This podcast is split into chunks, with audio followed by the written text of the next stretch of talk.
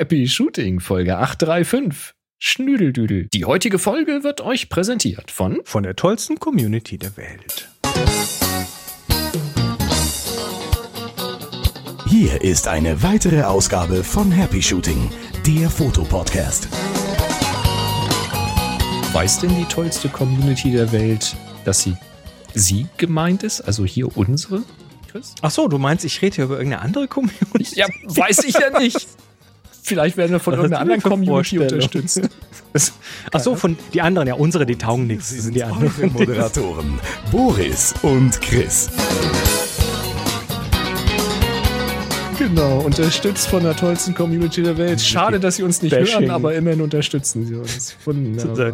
Ich weiß nicht, ob das gut ankommt, dieses Gebäsche hier. Aber Ja, wir hab haben ja- vor, im, wir haben im Vorfeld der Sendung gesagt, wir müssen kontroverser werden. Ja, dann müssen wir. so ein bisschen, so ein bisschen mehr, ähm, also Kanon besser als Olympus. Ja. Ich habe es jetzt gesagt. Mhm. Jetzt du, jetzt musst du, jetzt musst du angepumpt reagieren. Ähm, nein, das ist Ähm, nicht nein, richtig, ah, Chris. Nee, kein Kuschelkurs hier, Nein. bitte, komm. Nein, das stimmt nicht. Kontrovers. Glaube ich. Kommt drauf an, so. Ich kann das nicht. Was, was, wäre, was wäre das Kontroverseste, was man hier so in der Sendung verkünden könnte? Uns. Schreibt uns in die Kommentare und wenn ihr da seid, Daumen hoch und Ja. auf YouTube und alles, wie sich das gehört. Genau. Ha, macht in die. Kommis. So macht man Engagement. Ähm, wir sind Happy Shooting, der Fotopodcast. Unsere äh, Mission ist, euch besser fotografieren beizubringen und die aktuellen News und so. Äh, zu, naja, mal schauen. Wir, wir schauen Ja. mal, was wir heute machen. Wir haben Ich habe ja auch jetzt einen Ein- Account bei Threads. Von daher muss ich euch Ach. jetzt alle mit Mausis anreden. Hallo, ihr süßen Mausis. Schreibt's in die Kommis. Ah, nein, da habe ich keinen Account und da will ich auch keinen haben. Herr Zuckerberg äh, ist nicht mein Freund. Ähm, wir haben heute den 9. Januar 2024 und live werden wir wieder hier begleitet von einer Meute toller Menschen. Das ist die Community äh, auf unserem Kanal dienstags 18 Uhr im Happy Shooting Slack. Und ihr könnt uns hier Feedback geben. Wir haben unser happyshooting.de slash hi oder auf Happy Shooting einfach mal hier rechts auf den großen orangen Knopf klicken auf der Website. Und das haben, warte mal, eins, zwei, drei, vier, fünf, sechs, sieben, acht, neun, neun Kommentare sind gekommen. Was ist denn mit euch los? Also Engagement funktioniert, ganz offenbar. Hier, Uwe wirft schon die erste Headline rein. Leica ist überteuerster Mist, genau wie Apple. So. Ausrufezeichen 111. Weißt du? Change Ja. my mind. Ja, Uwe, hast recht. Die Antwort ist ja, um, also wenn man sich Stress sparen will, sag mal einfach, ja, hast recht und geht weg. Ja, stimmt. So macht man das doch. Ähm, also, Feedback von euch über happyshooting.de slash Hallo. Hi. Grüezi. Servus. Kann man alles reinschreiben. Äh, wir haben ein Feedback von, von Uwe. Der schreibt, äh, zum Einsteigerbuchprojekt mit Community-Beteiligung. Also das, was ich da so gerade mache. Die Buchidee an sich ist schon toll, die Einbindung der Community noch besser. Bleibt nur die Frage, ob dann alle Be- Beitragenden auch zum Durchfuttern zur nächsten deutschen Buchpreisverleihung eingeladen werden. Das ist eine gute Frage, Chris. Dafür muss das Buch erstmal eine Buch, einen deutschen Buchpreis bekommen. Das ist Ich noch dachte, sehr das steht außer Frage. ich schreibe das ja.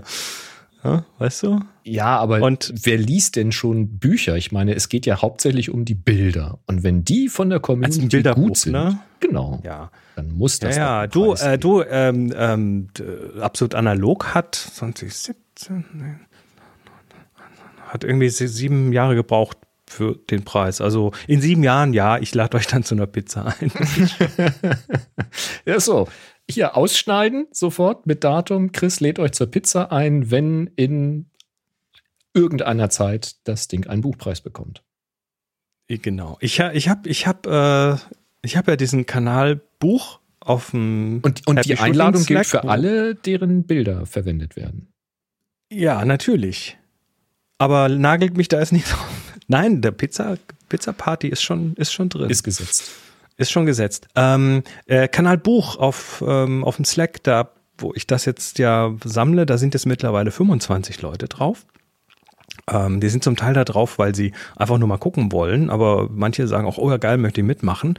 Und ich habe dort die Frage gestellt, ähm, erklärt mir mal, was also um zu überprüfen, ob ich ob es hier gut erklärt habe, mhm. ähm, habe ich äh, gesagt, erklärt doch mal, was ihr denkt, was das für ein Projekt wird. Und die Ausführungen, ich merke, ich habe es nicht gut erklärt.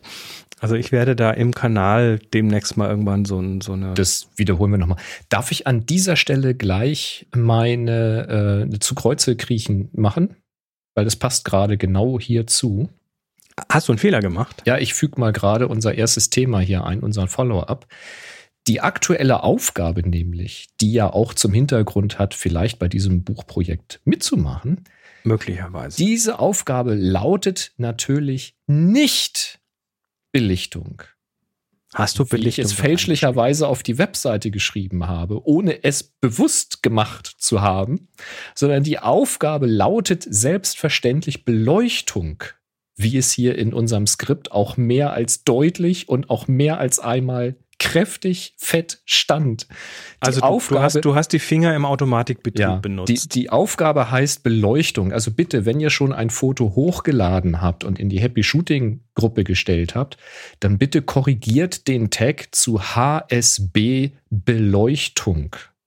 Das HSB andere Beleuchtung, das sind zwei HSB Bs. Beleuchtung, genau, zwei Bs. HSB Beleuchtung. Das ist die Aufgabe. Und aus irgendeinem Grund hat mein Rückenmark in die Finger da Belichtung geschrieben und ich war der festen Überzeugung, wieso stehen da verschiedene Sachen? Das kann doch gar nicht sein.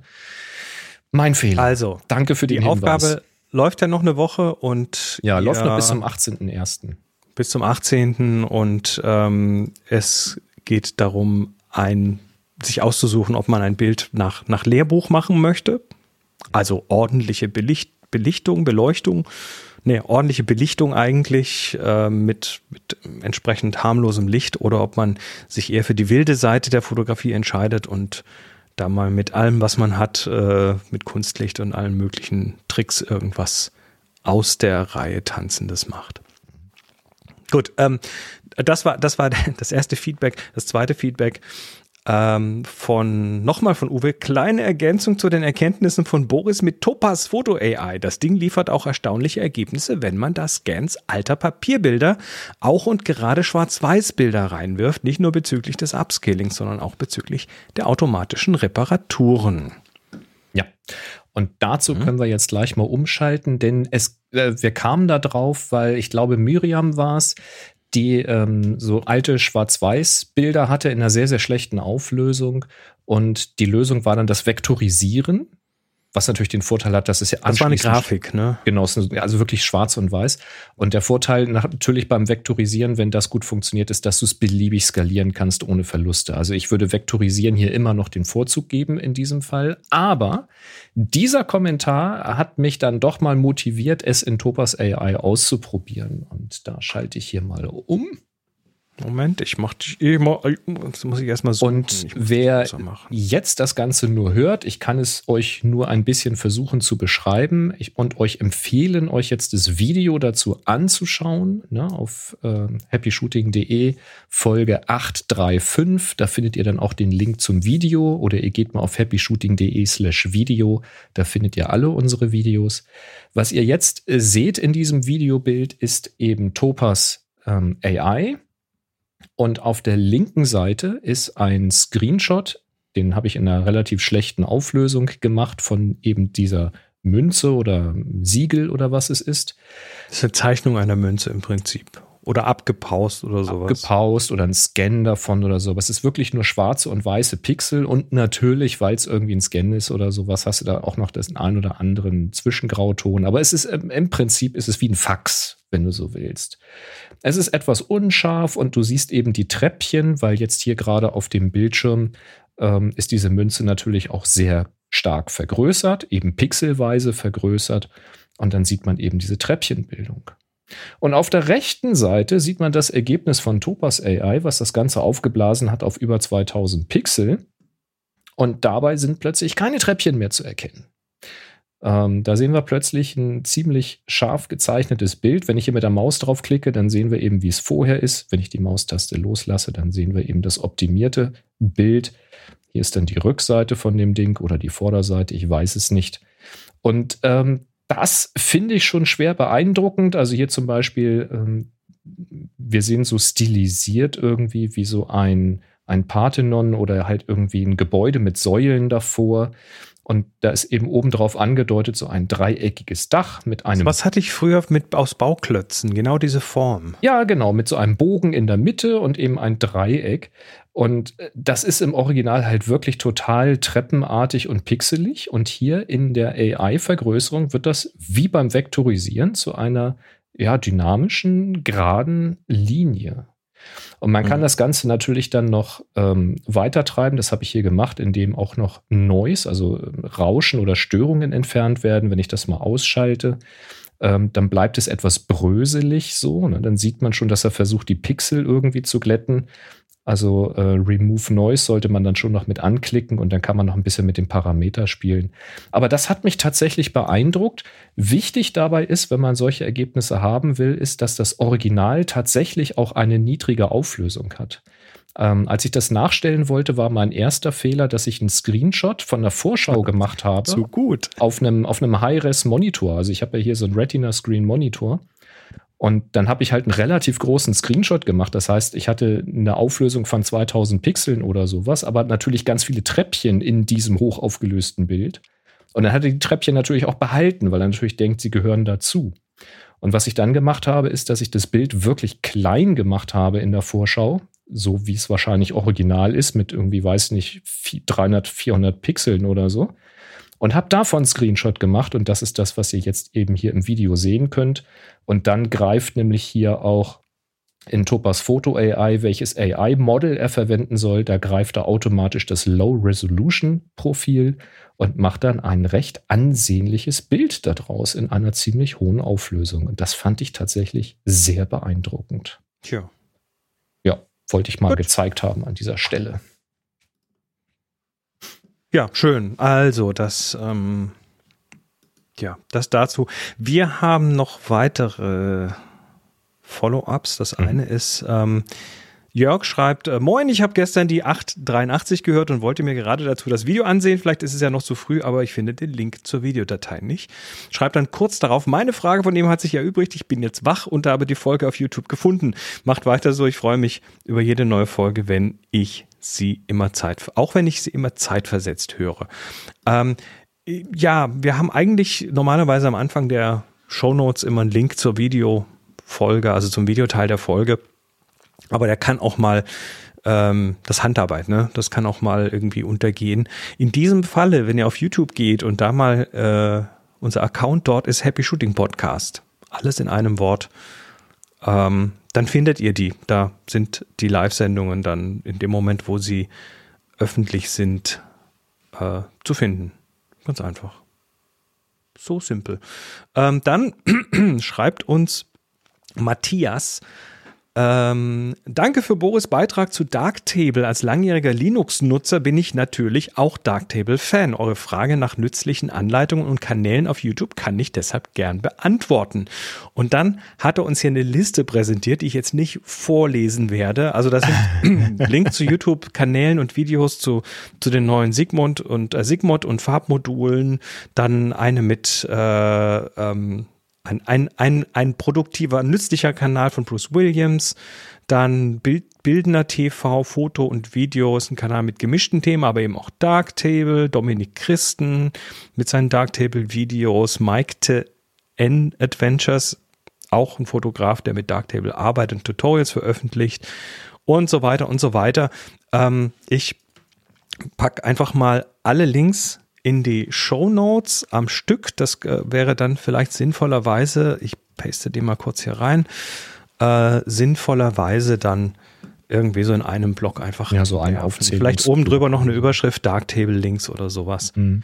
Äh, dann funktioniert das dann heute. Und übrigens an dieser Stelle echt, echt dickes Dankeschön, weil das war meine Hoffnung, weil ich war mir relativ sicher, dass wenn jemand sich mit Darktable intensiv beschäftigt hat, das selber benutzt, dann wird die Person auf YouTube oder auf anderen Kanälen auch die richtigen Kanäle gefunden haben, wo das besprochen wird. Und nicht immer findet man das eben bei YouTube über die Suche, weil die Kanäle nicht genügend Klicks haben oder die Algorithmen einen das nicht so nach oben spülen. Und dann habe ich dann so von der Außenseite immer ein bisschen Schwierigkeiten, da die richtigen Sachen zu finden. Und äh, das klingt alles relativ vielversprechend. Also echt vielen Dank. Auch wenn ich jetzt wieder mal was suche zu Darktable, dann kann ich wieder in unseren Unterlagen auf die Suche gehen, finde dann hoffentlich diesen Beitrag wieder und äh, kann mich dann da durchhangeln. Also echt Dankeschön. Genau. Und übrigens auch ein Danke an die Shownoter, die das jetzt umsetzen. Ne? Oh, ich habe das jetzt da Danke für die Arbeit, und, ja. äh, und Red Knight und äh, Dietmar und ich glaube David auch sind heute aktiv dabei, uns hier zu unterstützen. Dafür ein ganz herzliches Danke. Und dann nochmal Feedback und zwar von René. René schreibt, hallo zusammen in der Folge 834 habt ihr über die Dauer gesprochen bis ihr die Bilder fertig habt. Dazu hätte ich noch eine Frage und eine Anekdote. Also Boris, du hast ja erzählt, wie lange du oder wie lange man sich so Zeit lässt, bis man dem Kunden seine Bilder gibt. Wie lange ich das ähm, mache. Ja. Genau. Hat, hat er eine Frage und eine Anekdote? Wie stellt ihr euren Kunden die Bilder zur Verfügung? Also Formate, Beschränkungen, Hoster etc. Äh, letztes Jahr war ich Gast auf einer Hochzeit. Die Foto, der Fotograf hatte eine Fotobox mit Sofortdruck dabei. Ne, kennt man so diese, diese äh, Selfie-Boxen mit wahrscheinlich noch einem Karton voll Hüte und Sachen daneben. Großer Spaß. Ähm, großer Spaß. Bereits am frühen Abend ging der Drucker nicht mehr, Tinte leer. Schon nicht sonderlich professionell, habe mir aber noch nicht viel dabei gedacht. Die Bilder waren nach über einem Monat erst fertig. Qualität geht so. Der Hammer war allerdings, dass auf jedem Bild ein fettes, störendes Watermark gelegt wurde, das über das ganze Bild ging. Der zweite Hammer, die Bilder konnte man nur in zwei Megapixel Auflösungen runterladen. Ich hätte da gerade einen Tipp. An ja. digitale Kopien in hoher Auflösung kamen wir gar nicht heran. Prominent neben den Bildern war der Shop platziert, wo man alle möglichen Fotoprodukte recht teuer kaufen konnte. Mhm. Angesichts der circa 2000 Euro, die das Brautpaar laut Preistabelle bezahlt haben dürfte, war ich sprachlos. Ohne Kollegenschelte betreiben zu wollen. Wie ist eure Meinung dazu? Beste Grüße aus dem schönen Münster. René. Ich ah. bin gerade gelinde gesagt schockiert. Das, sorry, nee, das geht ja so gar nicht. Also A, schlecht vorbereitet, weil keine Ersatztinte dabei. Und B, einen Monat sich Zeit lassen und C, scheiß Qualität und ein, Banner quer über das ganze Bild. Also, äh. ich versuche gerade ein paar Gedanken zu sammeln. Ähm, äh, zunächst mal ist es häufig so, dass der, also wenn du einen Fotografen oder Fotografin für eine Hochzeit oder ein Event buchst, ähm, das nicht immer überein ist mit einer Fotobox. Also wenn die Person auch so noch fotografiert hat und ähm, da Fotos in einer guten Qualität oder eben nach Wunsch abgeliefert hat, ohne das beschriebene Wasserzeichen und Werbung und so weiter, dann kann das schon sein, dass das Geld dafür ist und diese Fotobox halt extra nachträglich, vielleicht sogar kurzfristig geordert ist. Das hängt jetzt wirklich sehr davon ab, wie der ja, Er hat sich die Preistabelle von dem Anbieter angeguckt und ja. wenn da 2000 Euro für eine Fotobox für einen Abend steht oder so. Wenn das jetzt nur die Fotobox war, das glaube ich aber nicht. Also 2000 für eine Fotobox, das ehrlich gesagt glaube ich nicht. Das muss schon ein anderer Fotoauftrag gewesen sein. Aber ich, ich war nun auch nicht dabei. Ähm, aber wie gesagt, oft ist es entweder eine Dreingabe, die halt bei irgendeinem Paket, wenn du das buchst, dann dazukommt, oder du buchst halt irgendwie für ein paar Euro äh, noch die Fotobox dazu. Ähm, äh, das ist halt immer, hängt sehr davon ab, was da abgesprochen ist. Aber mir erscheint das von vorn bis hinten etwas unprofessionell, weil äh, also ja. erstens Bilder direkt drucken habe ich tatsächlich länger nicht mehr gesehen. Ist jetzt nicht so, dass ich irgendwie zehnmal im Jahr auf so einer Party wäre oder so.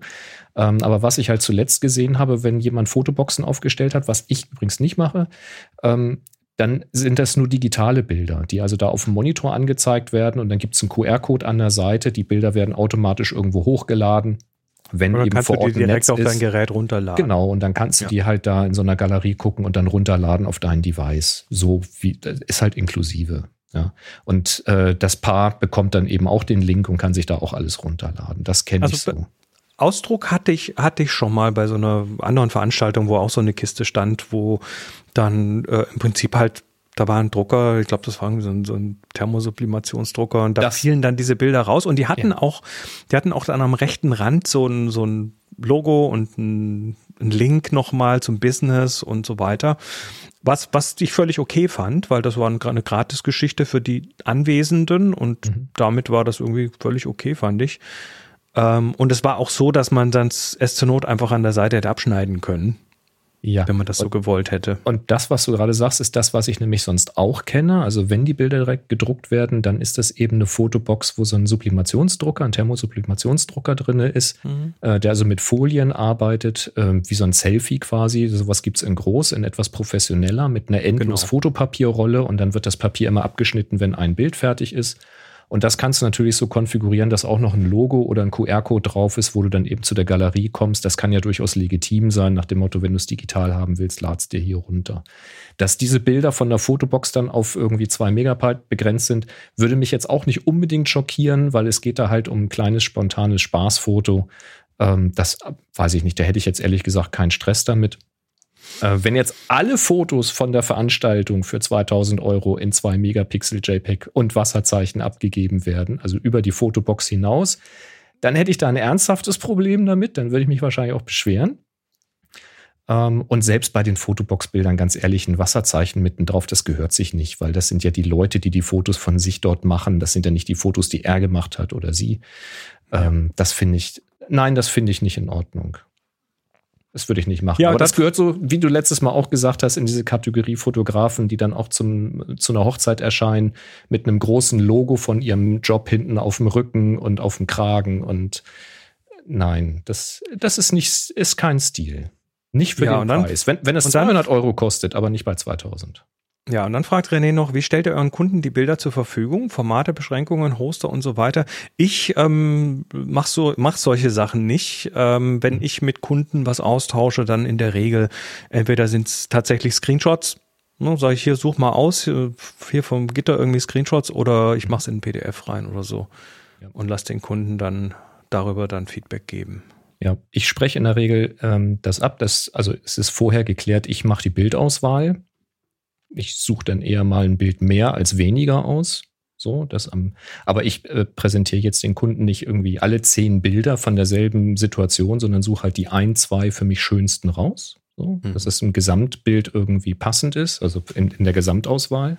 Die werden bearbeitet und die bearbeiteten Bilder werden in voller Auflösung, aber als äh, JPEG-Datei in eine Online-Galerie hochgeladen. Ich selbst habe da seit einigen Jahren PickDrop, wo ich dann dem Kunden eine Galerie anlege ähm, und wenn die Daten alle hochgeladen sind, also selbstverständlich ohne Wasserzeichen und Zeug, das sind halt nicht meine Fotos, also ich habe sie zwar gemacht, aber sie sind ja nicht für mich.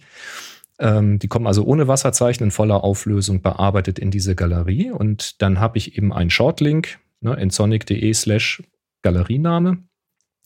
Ähm, den bekommt dann die Kundin oder der Kunde und dann können die dort drauf gucken können noch mal drüber schauen und können dann vielleicht noch mal sagen, ah, kannst du das oder das vielleicht besser rausnehmen oder hast du von der und der Situation vielleicht noch eins, dann kann ich noch mal schauen, weil vielleicht ändern sie sich noch an eine ganz besondere Situation, die sie gerne gehabt hätten.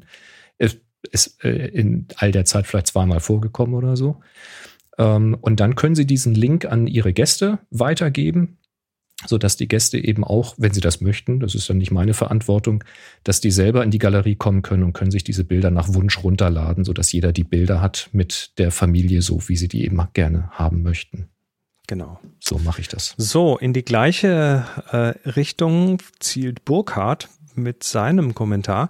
Hallo Boris und Chris, bezüglich der Reaktionszeit und der Statusberichte nach dem Fotografieren ist das bei den Handballfotos ganz simpel schnellstmöglich. Am mhm. besten zu Hause gleich nach dem Spiel die Fotos importieren und selektieren, dann am nächsten Tag mit der Bearbeitung anfangen und wenn der Workflow durch ist, gegebenenfalls noch ein wenig eindampfen. Danach schnellstens raus damit. Sollte mal ein Event anstehen, gebe ich meistens einen Zeitrahmen vor und in dem sind dann meist auch die Fotos fertig. Kommen zwischendurch noch Sonderwünsche für eine Dankeskarte oder ähnliches ziehe ich das natürlich kurz dazwischen. Also kurz gesagt, keine Statusberichte, welches auch aufgrund der kurzen Fristen keinen Sinn macht. Viele Grüße, Burkhardt. Ja, wenn das wirklich so kurzfristiges Event. Zeug ist mhm. und du hast da die Routine und kannst auch vorher abschätzen, wie lange das dauert, dann ist das völlig sinnvoll so. Dann sagst du den Leuten, äh, gib mir mal fünf Tage und dann bin ich fertig oder zwei, drei Tage, keine Ahnung. Ähm, bei anderen Sachen, das würde ich im Einzelfall entscheiden. Nee, das ist soweit klar. Also bei Sportveranstaltungen, da hatten wir ja auch schon äh, gesprochen, so die, die Profis bei den größeren Geschichten, die sind ja nicht nur tagesaktuell, die sind minutenaktuell. Also wenns Tor gefallen ist, ist das Foto in der Redaktion und so. Ähm, und das macht man natürlich im kleinen Rahmen äh, bei der lokalen Sportveranstaltung ähnlich. Äh, vielleicht nicht gerade minutenaktuell, aber die wollen natürlich möglichst am Abend oder am nächsten Tag irgendwo auch ihre Webseiten und Magazine damit bestücken und die Lokalzeitung möchte vielleicht ein Foto haben, etc. Mhm. Das ist klar. Aber das ist also cool, wenn du sowas machst. Ich äh, weiß ungefähr, was das für Arbeit bedeuten kann. Ja, äh, Jochen hat gerade noch was reingeworfen. Der normale Kurs nach ihm liegt bei 300 Euro pro Tag für Fotoboxen. Bei Fotoboxen, ja, das meine ich. Also für 2000 machst du keine Fotobox. Da muss ein anderer Auftrag dahinter sein. Wahrscheinlich. Und wie gesagt, es gibt Fotografinnen und Fotografen, die bieten halt so Hochzeitsfotografie an und da bist du halt gerne mal bei 2000 bis 5000 Euro, je nachdem, wo das stattfindet, welchen Umfang das hat, welchen Standing die Fotografierende da hat. Ähm, und dann gibt es oft in den größeren Paketen, wenn du dann mit Getting Ready und Pipapo oder vielleicht die Vorveranstaltung und die Nachveranstaltung und so weiter, das über Tage vielleicht noch hast, dann gibt es dann oft Pakete, wo eine Fotobox halt mit eingepreist ist. Die ist dann einfach mit dabei. Also sowas mhm. gibt es auch. Ähm, deswegen hängt das jetzt sehr davon ab, was im Vorfeld da abgesprochen war mit diesen Fotoboxen. Aber so oder so gehört sich das nicht, da was hinzustellen, wo hinter Wasserzeichen drauf sind. Sorry, das ist einfach stillos. Und wo die Tinte ausgeht. Ähm, das geht einfach nicht, nein. So, und last but not least, Lothar ähm, fragt noch was bezüglich dieser äh, Bildschnitt, äh, Quatsch, ähm, Sensor. Wie heißt denn das jetzt nochmal? Da, wo der, diese Markierung auf der Kamera, wo der Sensor ist. Diese ja, die Ebene, Sensorebene. Sensorebene heißt das richtig. Filmebene früher, heute Sensorebene. Äh, schreibt, hey ihr beiden, frohes neues Jahr. Ich höre gerade die Folge 834 und meine bei der Sensormarkierungs... Ach, ich meine bei der Sensormarkierungsfrage mich zu erinnern, diese mal gebraucht zu haben, um den Nodalpunkt zu bestimmen, um Panoramafotos zu machen. Die Ausrichtung des Sensors war dafür wichtig. Ich hoffe, ich habe das noch richtig in Erinnerung. Alles gut, 3 zu 1, happy. Punkt, Punkt, Punkt. Also Sensorebene ist nicht gleich ein Nodalpunkt, aber es kann natürlich sein, dass äh, für so einen so Nodalpunktadapter das vielleicht bei dem Objektiv dann irgendwie heißt, vom, von der Sensorebene noch acht Zentimeter nach vorne ist der Nodalpunkt. Vielleicht ist es im Verhältnis dazu. Weil der beim, Nodalpunkt, genau, der Nodalpunkt ist in der Regel im Objektiv von der, ja. von der Location her. Und ja, es gibt eigentlich einen anderen Begriff dafür, aber wir meinen mit Nodalpunkt den Punkt, wo im Sensor halt die Lichtstrahlen sich quasi kippen, also wo der Punkt ist, wo du dann keine Parallaxenverschiebung mehr hast, wenn du das Objektiv darum drehst. Und das ist irgendwo im Objektiv. Kann man auch experimentell herausfinden.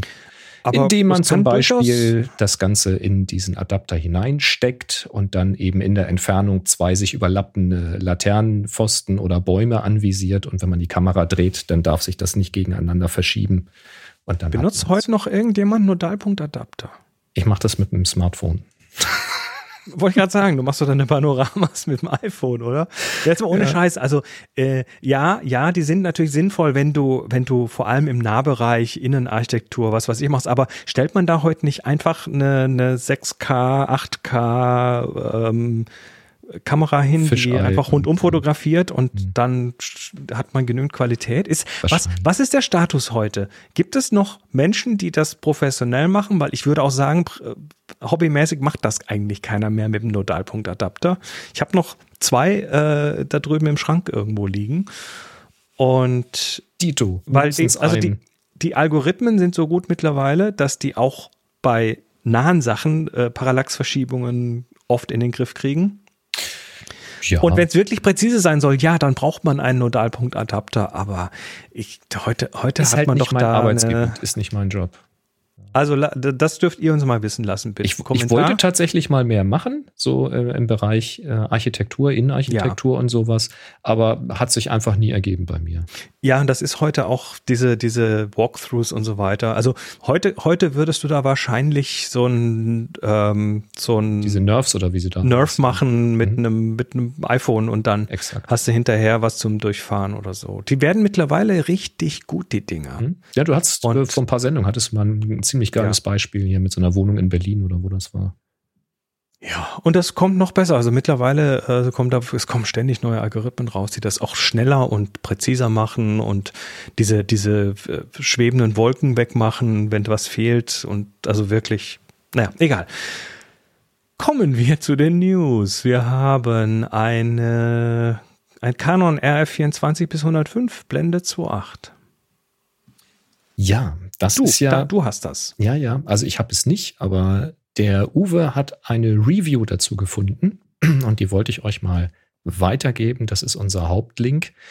Ähm, weil mich interessiert das Objektiv natürlich, weil 24 bis 105, das ist so quasi meine Universalbrennweite, die ich viele, viele Jahre an der 5D hatte. Und Das ist aber schon ein schöner Oschi. Hey. ja, pass auf. Und ähm, also 2405 Blende 4, EF hatte ich früher, sehr, sehr lange. Und als ich jetzt die R6 gekauft hatte, hatte ich halt überlegt, was machst du? Und dann habe ich halt dann doch zum 2470 2.8 gegriffen, weil mich die Blendenstärke einfach gereizt hat, so für Porträtgeschichten und so. Und nun kam Canon ebenfalls mit dem 2.8er ja raus, aber mit den ganzen 24 bis 105, also die volle Länge. Und äh, ja, es ist schweineteuer. 3600 Euro werden dafür aufgerufen, aber ich war natürlich schon so, hm, sollte ich das 2470 dann doch wieder abstoßen und jetzt die ganze Brennweite mitnehmen, weil was man hat, das hat man. Und mir war dann relativ schnell klar, dass ich mit meinem 2470 2.8 ganz glücklich bin. Was genau, was wiegt das Ding denn? Und So. brauchst eine neue Fototasche dafür. Kommen wir mal zu dieser und so. Review, die ich tatsächlich sehr ausführlich und sehr gut finde. Die Mhm. Bildqualität schneidet hier im Review tatsächlich recht gut ab, liegt also durchaus auf einem Niveau von dem 2470 2.8, teils auch besser. Und es sind aber, und das ist dann weiterhin in der Review, streckenweise relativ starke Aberrationen zu sehen. Also die, die, ähm, ich weiß jetzt nicht, was davon lateral und was ich nicht ist, äh, keine Ahnung. Also die, die seitlichen, so links-rechts äh, Aberrationen, so diese Farbsäume, die sind wohl ganz gut im Griff. Mhm. Aber die, die in die Tiefe gehen, also vor und zurück in den Unschärfebereich, die können ziemlich extrem werden, gerade äh, am langen Ende. Und das fand ich schon überraschend. Und da gab es dann auch gleich einen zweiten Link dazu, nämlich zu YouTube. Da gibt es den ähm, User Day, Day Vision, so würde ich ihn mal aussprechen. Da, da Vision, genau, Day Vision. Ist ein deutscher äh, Kanal und der zeigt sich nicht so begeistert äh, von diesem Objektiv, weil er sagt, zum einen funktioniert das eben nur gut in dieser Bildqualität durch die ähm, erzwungene digitale Korrektur, die dann eben über ein Profil auch in Lightroom zum Beispiel angewendet wird. Wenn du jetzt aber Videos im RAW-Format drehst, das macht er jetzt selbst nicht, wie er auch zugibt, aber wenn du Videos im RAW-Format drehst, dann hast du eben keine digitale Korrektur, die da mit drin ist, sondern du müsstest sie dann hinterher aufwendig drüber rechnen lassen, was natürlich deutlich mehr Zeit beansprucht. Und die, ähm, die Verzeichnung, also Kissen oder Tonne, je nach Ende, ist wohl schon ziemlich heftig. Auch er bemängelt die Aberration und er bemängelt, da muss ich allerdings ein bisschen schmunzeln, er bemängelt, dass es keine so schönen Sonnensterne gibt. Also man müsste dann schon irgendwie weit über Blende 11 abblenden. Für manche Leute ist das wichtig. Ja, aber wenn du ein Objektiv kaufst mit elf Blendenlamellen für ein möglichst rundes Bouquet, sodass du auch abgeblendet noch ein schönes rundes Bouquet hast, dann müssen halt die Sonnensterne dran glauben. Also du hast dann halt 22 Strahlen und bis die mal kommen, dauert's halt. Also Mai, also beides geht halt nicht. Ne? Also da, da muss ich schmunzeln. Dafür ist das Bouquet halt auch abgeblendet sehr schön. Aber er sagt eben, für 3600 Euro ist das nicht die Leistung, die er halt erwarten würde von Canon an dieser Stelle. Und da kann ich Ihnen in einigen Punkten durchaus auch recht geben. Das ist, das ist schon ein stolzer Preis. Aber natürlich aufgerufen für ein Objektiv, was auch eher den Videomarkt adressiert, was eine fixe Länge hat, also einen Innenzoom hat, was natürlich praktisch ist, wenn du das Ding in irgendwelche Cages einbauen willst, was einen Anschluss hat für diesen Motorzoom und solche Späße. Also man kriegt ja auch ein bisschen was dafür, was man jetzt als Fotografierender vielleicht gar nicht so zwingend äh, benötigt. Dann hat äh, Uwe noch einen Vergleich äh, gepostet zu einer Webseite, wo man halt äh, Testbilder vergleichen kann, verschiedene Objektive bei verschiedenen Brennweiten und eben Blenden. Und da gibt es einen Vergleich mit dem RF 24105 4. Mhm. Ähm, das ist halt das neue, äh, sag ich mal, Standard-Zoom so. Ah, da kannst du mit der Maus drüber runter. Dann kommt, genau, wenn du mit der Maus drüber kommst, dann siehst du entweder das eine oder das andere.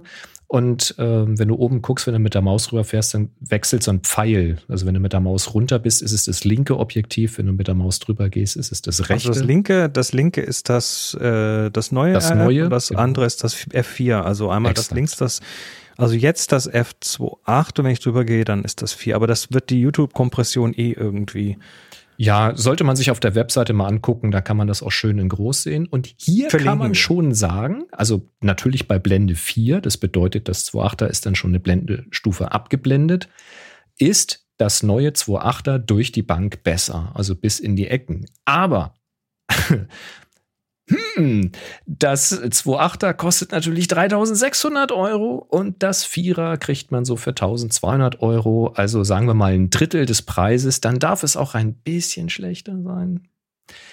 Kommen wir mal zu der Größe von diesem Objektiv. Die fand ich nämlich beeindruckend, wenn du nochmal vielleicht auf den, ähm, auf den Hauptlink gehst von dem Beitrag zu dieser Review und scrollst mal ein Stückchen nach unten. Ich erkläre mal kurz, was im Video dann zu sehen ist. Weiter runter, viel weiter runter, ganz weit runter. Da gibt's dann so einen Vergleich verschiedener Objektive. Die sind alle so nebeneinander gestellt in einer ganz tollen Seitenansicht.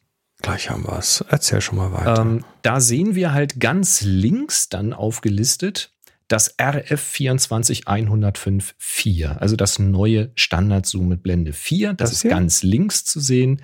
Das ist das kompakteste aller äh, Objektive, die hier gezeigt werden. Das ist wirklich erstaunlich kompakt.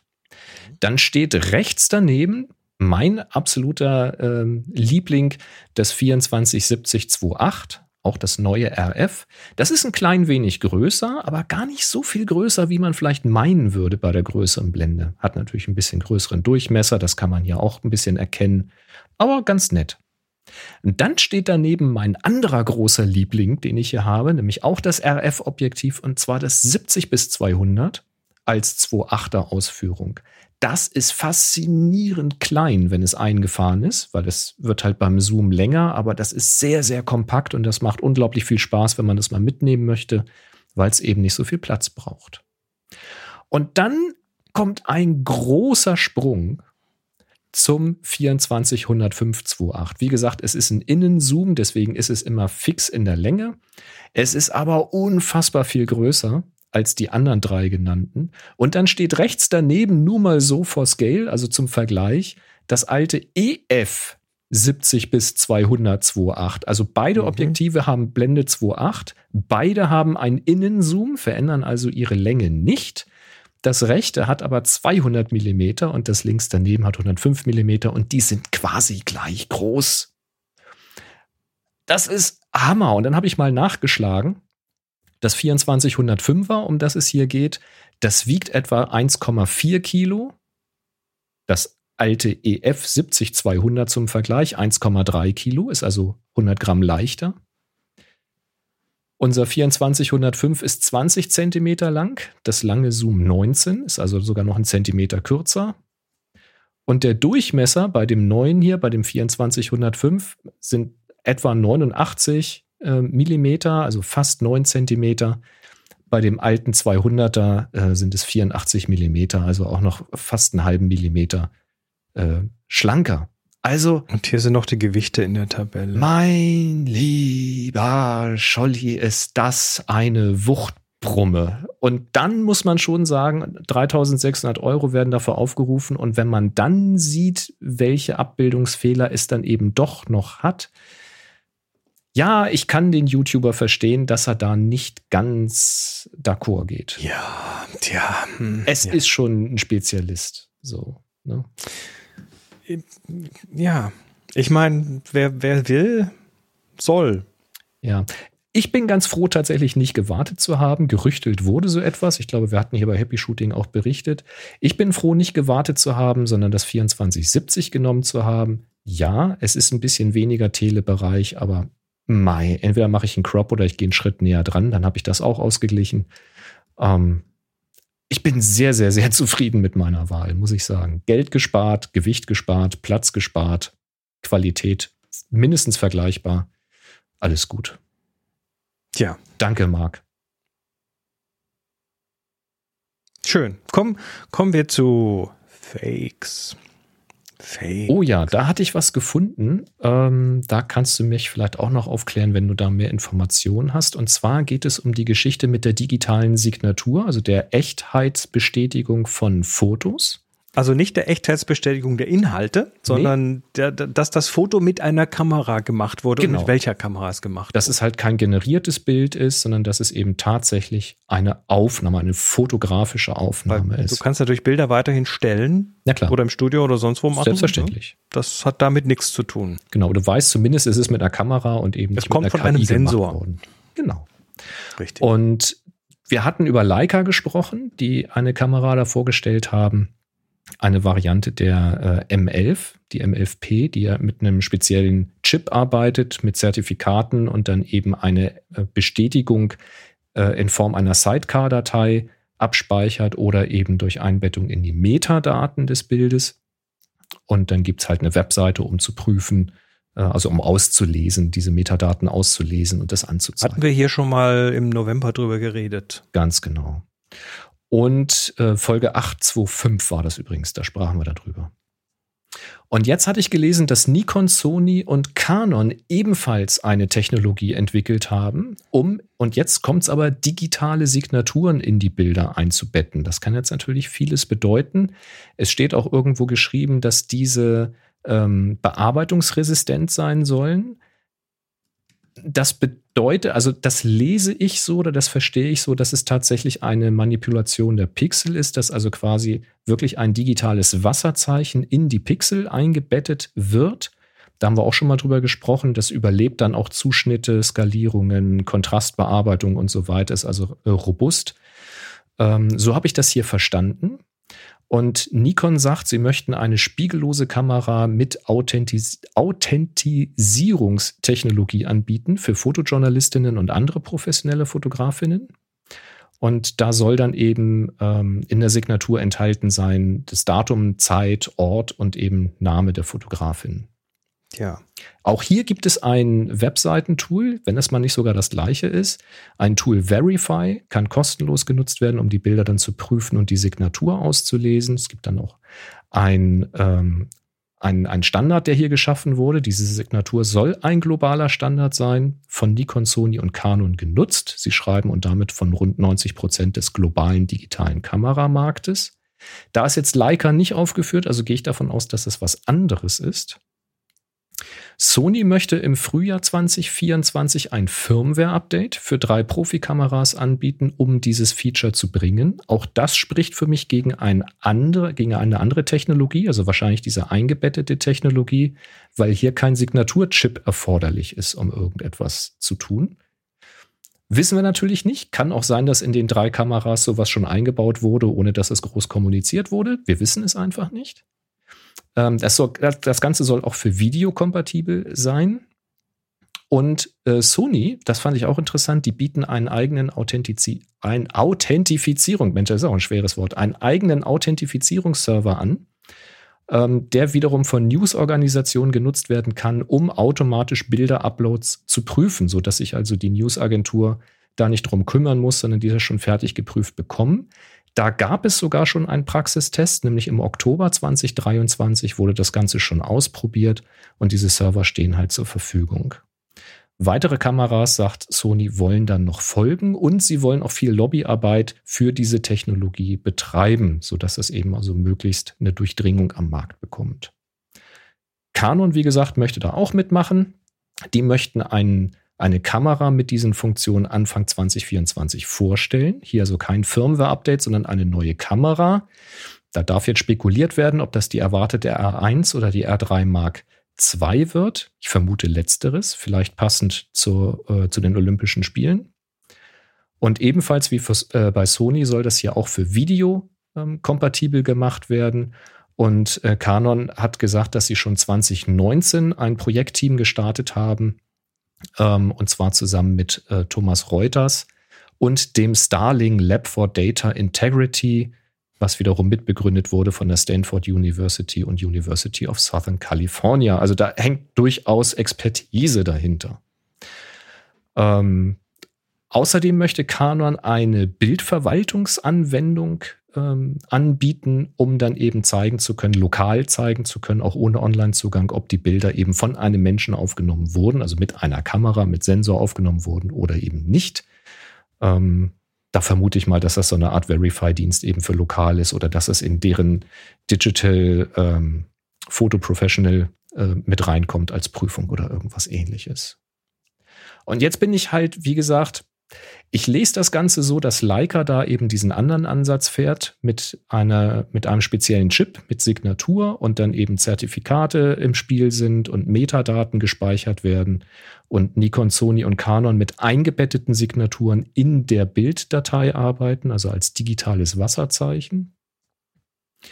Und wie gesagt, der Wunsch ist, dass man eben unterscheiden kann, dass das Ganze wirklich fotografiert wurde und adressiert werden hier halt speziell die Profibereiche, also hauptsächlich Newsagenturen und Reportage, weil ich sag mal, wenn ich eine Hochzeitsfotografie oder eine Firmenfeier fotografiere oder Mitarbeitende porträtiere für die Webseite, da brauchen die kein digitales Wasserzeichen, weil sie sehen ja, dass das die Fotos sind, die ich vor Ort gemacht habe. Also da ist das äh, eigentlich nicht so wahnsinnig relevant.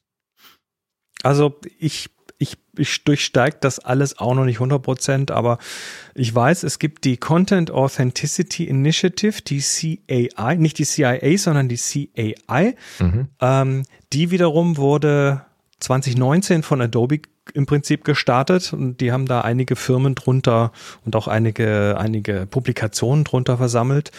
Ähm, Im Februar 21 hat dann, haben dann Adobe, ARM, BBC, Intel, Microsoft und TruePic zusammen die C2PA gestartet. Das ist die Coalition for Content Provenance and Authenticity. Also auch da geht es um genau dieses Thema authentische Bilder, also äh, nachweisen zu können, dass die, mhm. ähm, dass die, dass die Kamera das Bild gemacht hat. Und äh, die definieren im Prinzip, wenn ich es richtig verstehe, den, die technischen Standards dahinter. Ähm, außerdem sollen die wohl diese, diese CAI und auch Project Origin, das ist nochmal sowas, irgendwie zusammenführen.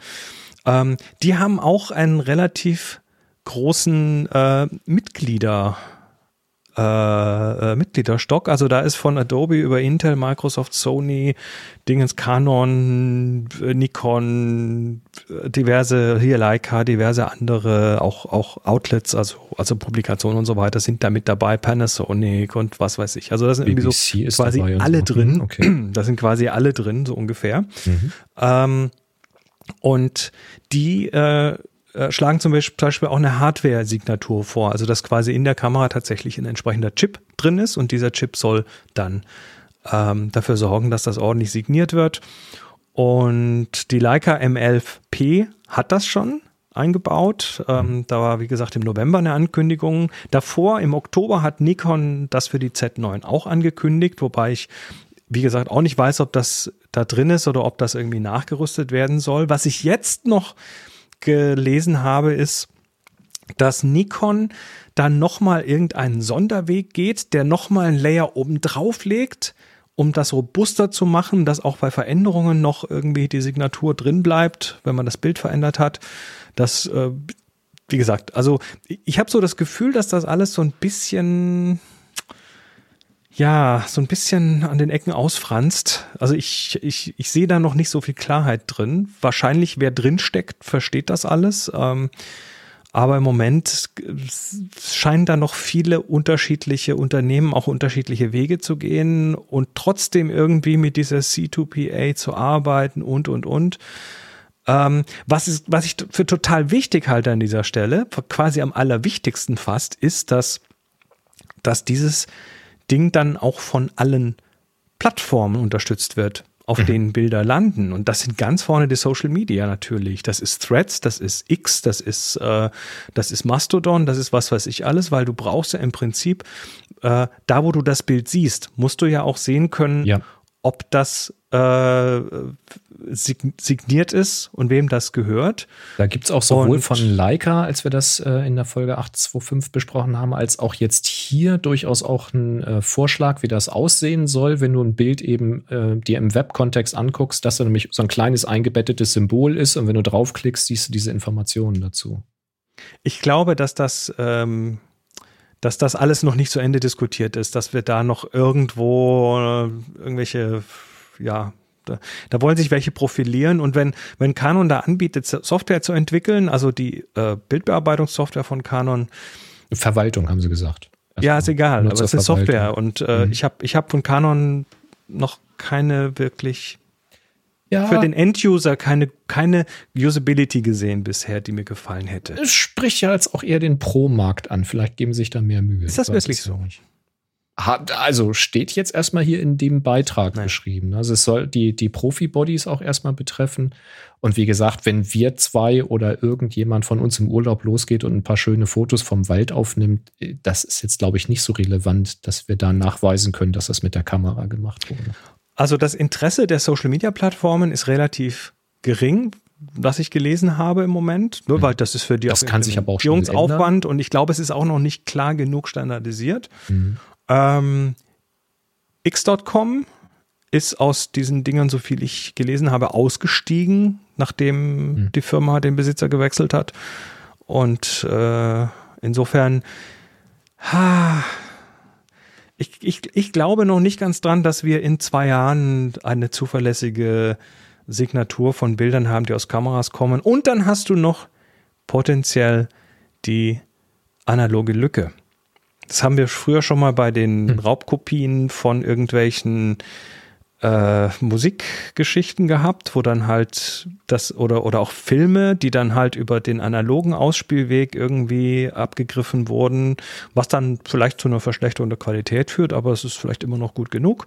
Mhm. Ähm, wenn du heute Monitore hast mit 400 dpi Auflösung, ähm, dann kannst du die auch abfotografieren. Richtig. Dann hast da, du ein Foto von deiner Da wäre jetzt halt die Frage, wenn das ein eingebettetes Wasserzeichen ist, ähm, also wenn das hier bei, bei Nikon, Canon, äh, Sony so ist, dass es eingebettet ist, dann können die schon eine Menge überleben. Auch solche Geschichten wie eben Screenshots abfotografieren und solche Sachen. Nee, nein, nein, nein, nein. Du, du machst ein künstliches Bild auf dem Bildschirm und das fotografierst Ach so, und das und damit hat das dann eine ja, Signatur. Ja, dann hast du natürlich ne? eine Signatur von einem Und das Künstler. kommt aus ja, einer ja, Kamera. Verstehe, verstehe, ja. Also klassische Re Repro-Fotografie. Ja, da hast du ähm, recht ist mit entsprechend hohen Auflösungen vielleicht auch so weit machbar, dass das ausreicht. Ja, ja. Also insofern, ich ja. wünsche mir, dass das, dass das gut implementiert wird und dass das auch äh, funktioniert und so weiter. Aber ähm, wenn ich mir angucke, wie viele Köche da jetzt gerade mitmischen, dann bin ich da ja, es ist erstmal gut, dass sie das unterstützen wollen. Also ich denke, da sind ja auch viele dabei auf Empfängerseite, die sagen, ähm, wenn sie das unterstützen wollen oder prüfen wollen, das kann ja sein. Es kann natürlich auch dazu führen, dass du dann, wenn du jetzt als professioneller Sportfotograf oder als, ähm, äh, weiß nicht, Kriegsfotografin oder was auch immer unterwegs bist, ähm, dass du halt einen Deal dann eben hast mit deiner Agentur und die Agentur sagt, du, wenn du uns nach Fotos liefern willst, dann muss das mit einer Kamera passieren, die dieses Feature hat. Ähm, friss oder stirb. Das kann ja sein, dass das dann von den Empfängern einfach vorgegeben wird, die sich selbst davor schützen wollen, irgendwelche Fakes zu verbreiten. Das könnte ich mir noch vorstellen, dass das so eine Nische in der Nische bleibt. Müssen wir mal schauen. Mich hätte jetzt halt interessiert, ist das, was hier jetzt angekündigt wird, so ein eingebettetes digitales Wasserzeichen oder sind das hier auch Metadaten? Und wenn es ein digitales Wasserzeichen ist im Video, das ist ja auch schon relativ aufwendig, ne? Ah, da musst du nur irgendwelche Lower Bits ändern, die man nicht sieht oder so. Ja, das ist ganz simpel. Ganz simpel. Also finde ich, ich finde das schon, ähm, es, es, es wird zumindest was getan. Das ist, ähm, das ist auch gut so. Und dann schauen wir mal, wohin die Reise da so geht. Genau. Was viel, viel schlimmer ist, ist das hier eine holographische Kamera, die jedes Fenster in eine unsichtbare Kamera verwandelt. Das ist mir auch ein paar Hast Mal durch die gesehen? Timeline geflogen und ich habe hab gar nicht mal Lust gehabt, da drauf zu klicken, weil ich habe gedacht, das ist doch jetzt auch nur wieder so ein Clickbait-Scheiß. Also, das ist ein Artikel in digitalcameraworld.com Und äh, da, da geht es um eine Ankündigung von Zeiss, um, und zwar transparente Kamera powered by Holographie that turns glass windows into cameras. Also da ist so viel Bullshit-Bingo drin. Ne? Naja, es ist also aktuell, ne? CES ist gerade ja. äh, die CES in Consumer Electronics Show in den äh, USA und da werden die neuesten tollen Sachen vorgeschlagen oder vorgezeigt und unter anderem eben auch dieses, ja, eine, eine, eine holographische Technologie von Zeiss, die ähm, ja im Prinzip äh, ein Fenster in eine Kamera verwandeln kann und damit kann man dann, also da, da wird dann über holographische Strukturen in diesem Glas wird irgendwo das Licht so geleitet, dass es dann auf einem Sensor landet, der irgendwo am Rand versteckt ist oder so. Hm? Mhm. So und so weiter. Und das ist natürlich alles so OMG und schlimm und so weiter. Ähm, ich bin dann dem Ganzen mal nachgegangen, weil ich mir gesagt habe, ja, also das klingt mir jetzt ja schon so ein bisschen. Gibt es denn schon funktionierenden Prototypen oder ist das nur hergeholt?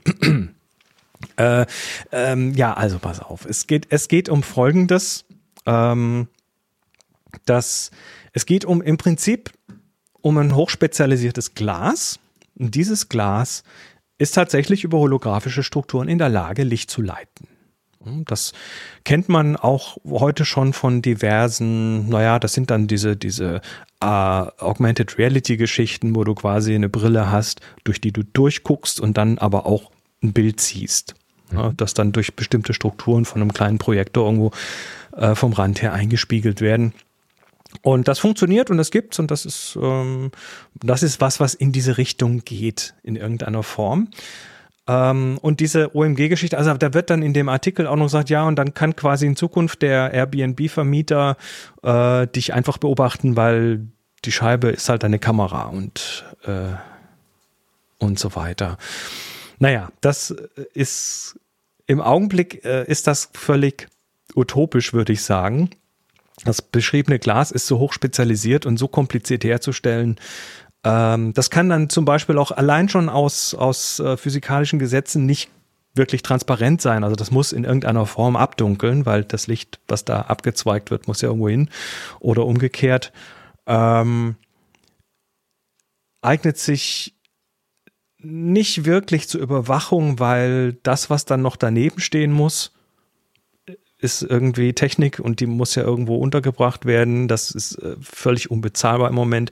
Es geht dabei eher um sowas wie ähm, Anwendungen im Bereich Head-Up-Displays und so weiter. Also mhm. eher die umgekehrte Richtung. Wir haben was, wir projizieren das auf eine Glasscheibe zum Beispiel. Und wenn du wenn du Angst hast, dass du davon in einem Airbnb ausspioniert werden solltest,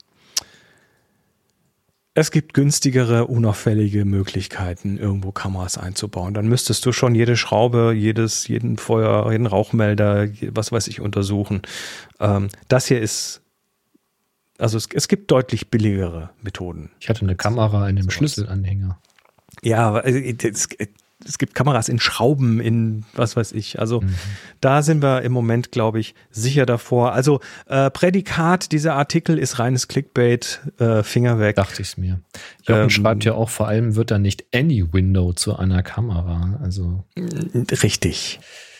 Und ich frage mich ja auch immer noch, äh, wenn es denn zu einer Kamera wird, also wenn du auch den umgekehrten Weg nehmen kannst, also äh, Lichtstrahlen auf einen Sensor äh, bündeln kannst, die Frage ist immer noch, wo ist denn der Fokus davon?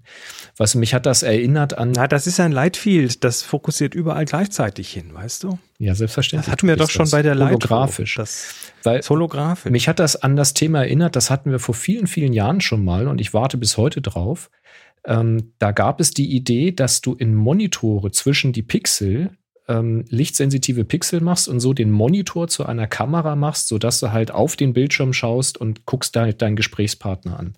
Das ist hier und auch ist in dem Artikel drin. Gekommen. Ja, das ist in dem Artikel auch drin. Äh, ich sag mal, in den nächsten fünf Jahren werden wir davon in, in, der, in der normalen Anwendung schon mal gar nichts sehen. Und, und im Monitor wäre es ja noch wahrscheinlich so viel einfacher, weil das ist ja nicht mal transparent. Weißt du? Man muss ja noch nicht mal irgendwas so groß verstecken. Und wir haben ja schon sehr kleine Pixel. Also da wären ja schon Dinge vielleicht denkbar. Aber ich denke mal, dass auch hier das Problem eben der Fokus war. Also ja, schwierig. Vielleicht tut sich da ja mal was. Ähm, aber dann war es das, was ich erwartet hatte. Es war halt Clickbait und mehr Forschung und so. Eben. Da regen wir uns dann in fünf oder in zehn Jahren drüber auf, wenn plötzlich jedes Fenster potenziell zu einer Kamera wird, indem man einen kleinen Aufkleber unten rechts anbringt oder so, einen holographischen Aufkleber. Ja. So, dann fiel mir gerade äh, vorhin noch durch die Timeline der, die aktuelle Foto-Espresso. Das äh, ist ein Fotomagazin zum Thema, ja, zu verschiedenen Themen vom D-Punkt Verlag. Was ich interessant finde, ist, dass die äh, immer noch als PDF veröffentlichen. Das ist immer Och, schon eine, ja, macht aber sonst, glaube ich, keiner. Ähm, Finde ich, finde ich spannend, weil natürlich damit das Ganze fix im Layout ist und so weiter. Äh, Themen hier sind Inspiration im Nebelfotografieren, sehenswertes äh, Paul Ripkes Galeripki. Ähm, dann war ein Artikel über Fotoplanung, Planet Pro gegen Fotopills. Ähm, dann haben sie die Godox F200BI als Fotoleuchte, als LED-Fotoleuchte noch in der Vorstellung und ein Tipp für Masken in Lightroom. Und weiter unten steht auch noch irgendwas über PickDrop, ne? Hast du vorhin drüber geredet. Mhm. Ähm, ja, die haben. Soll auch drin sein. Die haben ein bisschen was überarbeitet an der Galerie. Ja. Gut. Nur so viel zu diesem Hinweis. Äh, das waren die News. Schön. Hier, ich habe ich hab was anderes. Ein fotografisches Thema. Forced Perspective. Ein Beispiel für Forced, also was ist, was ist Forced Perspective? Perspective? Erzwungene Perspektive. Der Klassiker, äh, ich halte die Hand gegen den schiefen Turm von Pisa. So, da gibt es ja tolle Fotos. Ja. Da gibt es tolle Fotos von so einer Wiese davor, wo irgendwo 30 Leute stehen, die alle irgendwo ihre Hand in die, mhm. in die Luft halten. Auch ein schönes Beispiel Force Perspective war mal eine Serie von jemandem, der den Vollmond in sein Kombi eingeladen hat. Indem Zum er halt Beispiel. geguckt hat, wo der Mond auf oder untergeht und dann hat er halt so getan, als ob er ihn da hinten einlädt ins Auto. Das war auch sehr schön. Äh, hier gibt es ein bewegtes Bild zum Thema Force Perspective. Ähm, das ist ein Video von zwei landenden Flugzeugen. Und das oh, ist nicht. Okay. Und das sieht aus, gefaked, als ob die quasi äh, mit einem Abstand von vielleicht 20, 30 Metern zueinander. Oh, jetzt berühren sie sich gleich. Verstehe. Aha. Ja, und äh, das, also das, äh, die sind quasi so ungefähr gleich groß und äh, überdecken sich sehr und landen gleichzeitig parallel zueinander mhm. und äh, berühren sich an den Flügelspitzen quasi so gefühlt. Und da haben wir natürlich mehrere fotografische Sachen. Also im Video sieht man es jetzt, ansonsten verlinken wir das natürlich. Mhm. Also wir sehen ah. halt zwei landende Flugzeuge und das sieht aus, als ob das ein Videotrick ist. Also Richtig, das äh, fühlt sich so ein bisschen an wie so ein Videotrick und man sieht halt, wenn man, wenn man genau hinguckt, ähm, dann erkennt man, dass das eine Flugzeug, was vorne ist, einfach deutlich kleiner ist als das andere. Das kannst du allein schon an der Anzahl der Fenster irgendwie sehen. Ja, auch vorne also das, das Cockpitfenster wirkt im Vergleich zu dem hinteren größer und so. Das hintere ist halt, ist halt irgendwie eine, was weiß ich, 747 oder sowas und das vorne ist halt eine Maschine mit 50 Sitzen oder so. Ja. ja. Ähm, da bist du relativ also die sind relativ unterschiedlich. Außerdem gibt es natürlich genügend Flughäfen, die parallele Landebahnen haben, große vor allem, wo auch gleichzeitig Flugzeuge landen können. Und dann ist das noch ein sehr starkes Tele, mit dem hier gefilmt wird. Und das äh, auch die parallelen Landebahnen dafür, haben ganz schön viel Abstand, aber es ist halt eben. schon ein langes Tele. Das sieht man unten, wenn es bodennah ist und dann geschwenkt wird. Klar. wie schnell da äh, alles vorbei huscht im Vordergrund. Ach, da ist noch ein Vogelschwarm zwischendurch, der natürlich auch weit weg ist von diesen Flugzeugen. Mhm. Also äh, ich fand es ein sehr schönes Beispiel, weil es einfach so ein bisschen klar macht, wie das mit, äh, ja, wie, wie schnell man sich doch foppen lassen kann, wenn man es sind witzige wie sehr man seinen Augen eben nicht trauen darf. Ja, das stimmt kann man schöne Spielereien mitmachen. Das ist geil. Das finde ich absolut klasse, sowas. Ja, und animiert hatte ich jetzt so ein Beispiel auch noch nicht. Ja, schön. Ja, äh, noch was, was mich äh, animiert hat, hier was äh, herzubringen, ist oh, ein, was, ja, yes, yes. ist, ein, ist ein, ein Post, was ich heute auf Mastodon gesehen habe, und zwar von einem Journalisten namens äh, Sebastian Pertsch der, das hat jetzt mit Fotografie nur indirekt zu tun, der schreibt und schreibt hier, äh, ich werde für eine renommierte Zeitschrift angefragt. Der Auftrag ist völlig legitim und qualitativ auch zu wuppen. Honorar hm, aber ein Belegexemplar gäbe es ja. Aha, das mache ich mit meinem Vermieter künftig auch und werde ihm schreiben, ich wohne gerne in Ihrer Wohnung. Miete zahle ich nicht, aber ein Foto aus meinem Küchenfenster dürfte doch reichen. Ja, WTF? Also, also, ja, das ist aber wieder der Klassiker. Aber ähm, darf ich mal kurz sagen, ein Belegexemplar, das ist ja keine Bezahlung, sondern das erwarte das ist Standard. Ich. Das ist ein der absolute Standard. Standard, ja. ja. Naja, ähm, haben wir hier schon öfter gehabt, das Thema. Ich habe aber drei Goldstücke aus den Kommentaren dazu.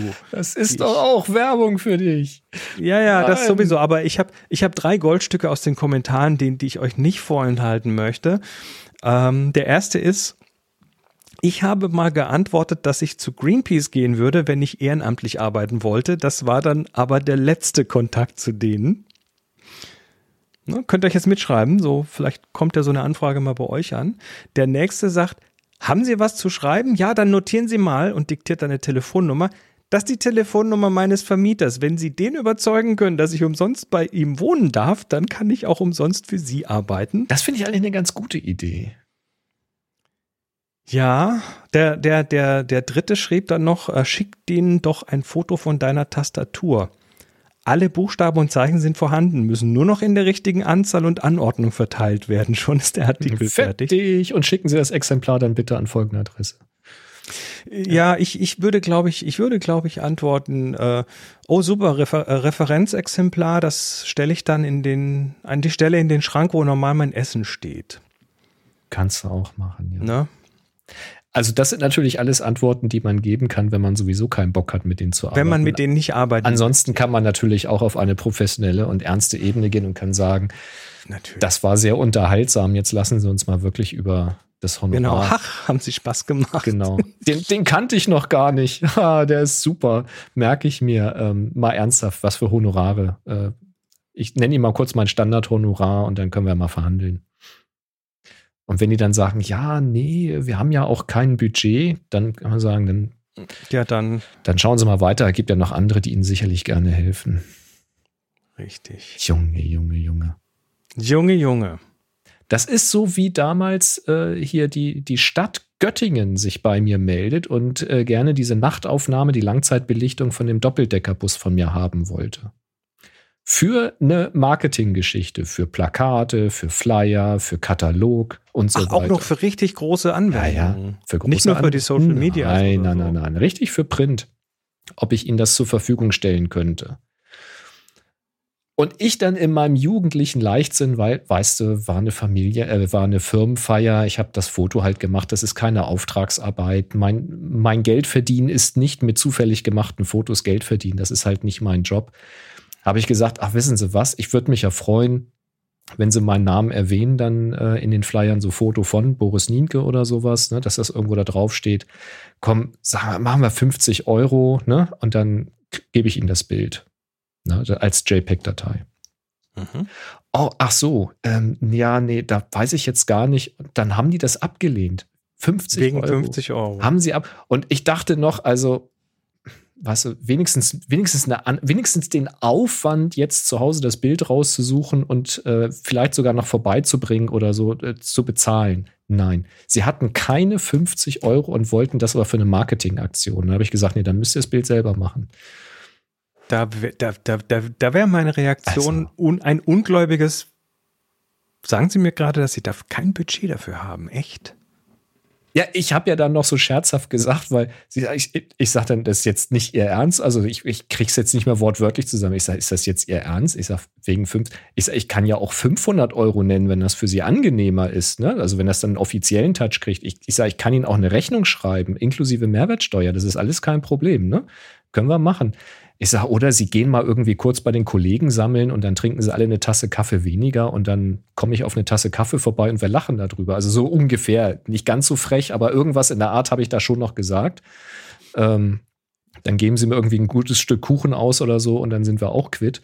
Aber da, da wollen die mir erzählen, dass sie null Budget haben, weißt du? Ich sage, nee, dann, das tut mir dann leid, sage ich. Ich bin ja auch Fotograf und ach so, ja. Ja, und hm. sie, sie, verdienen doch dann indirekt über dieses Marketing, was sie mit meinem Bild machen, auch wieder Geld. Ja, die vermieten dann den Bus, den kannst du halt mieten, den Bus, ne? So ein, genau. so, so ein britischer Bus halt. Naja. Ja, Belegexemplar. Das wäre es noch gewesen, dass wir gesagt hätten, wir können Ihnen aber die Flyer schicken. Wir können Ihnen 100 Flyer zukommen einen, lassen. Einen, einen Flyer. Einen 100, Flyer, die kann ich ja dann noch verteilen, weißt du? Ach so. das wäre noch die Krönung gewesen. Sind sie nicht drauf gekommen. Super. Mann, oh Mann, oh Mann. Na gut. Du, wir haben noch einen Lightroom Classic Power Tipp. Wir, äh, also. ja, wir haben ja letztes Mal, äh, haben wir, hier äh, zwei Tipps rausgehauen und der Bernd hat sich dann im Slack gemeldet und schreibt, danke für die Lightroom-Tipps, es gibt immer wieder interessante Dinge, die man nicht weiß, wieder vergisst und die einem den Workflow deutlich beschleunigen können. Ähm, und gibt dann einen eigenen Tipp. Beim Eishockey kämpfe ich ständig mit weißem Eis gegen schwarze Trikots. Belichtung, Lichter, Tiefen, Schwarz und Weiß sind oft ben äh, sind oft benutzte Funktionen bei mir. Irgendwann habe ich entdeckt, dass ich anstatt umständlich die kleinen Slider mit der Maus und dem Trackpad auszuwählen, auch die Werte direkt im Histogramm ändern kann. Eine Kleinigkeit, aber eine deutliche Beschleunigung meiner Bildbearbeitung.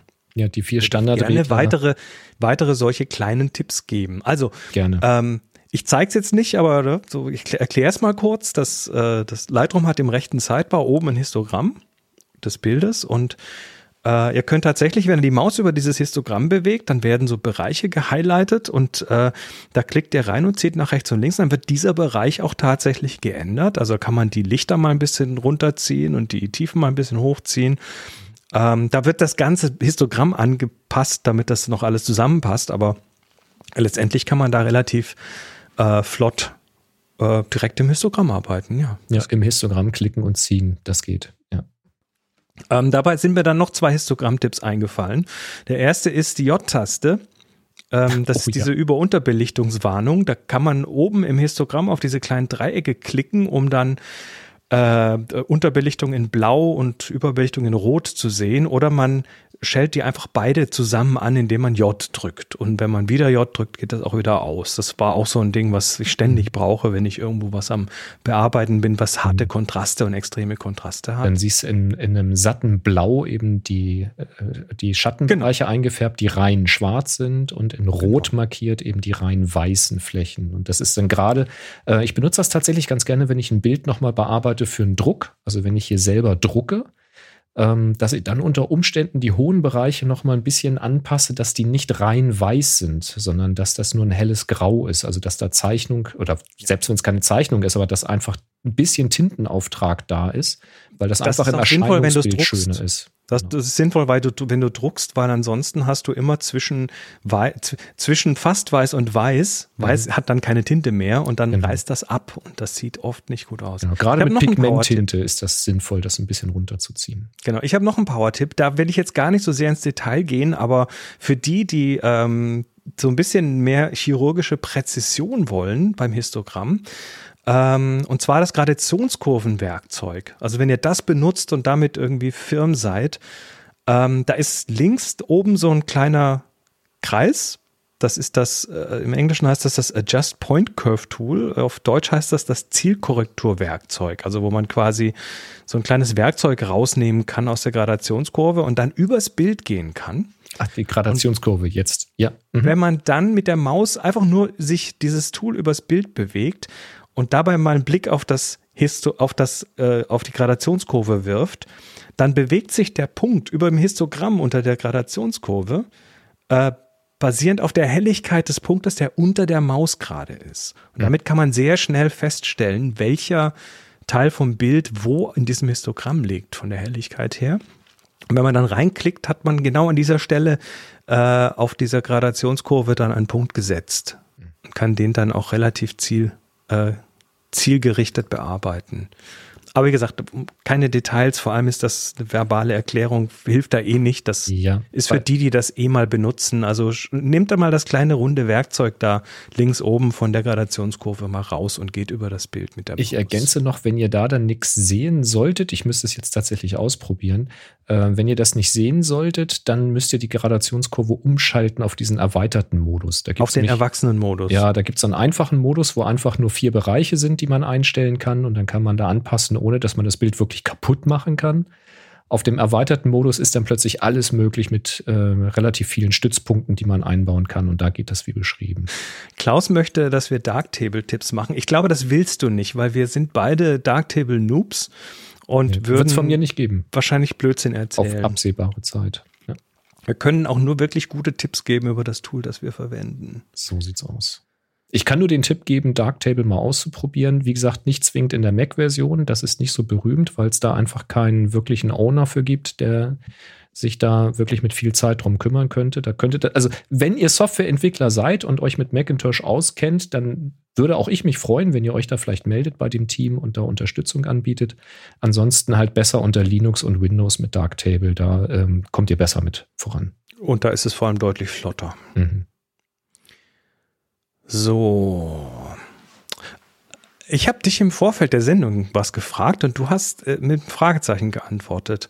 Moment. Ähm, es, es, geht, so. es geht, es geht um, um Menschen, die noch, äh, die noch wissen, wie das ist, vor einem Röhrenmonitor zu arbeiten, einem CRT, eine Cathode Ray Tube.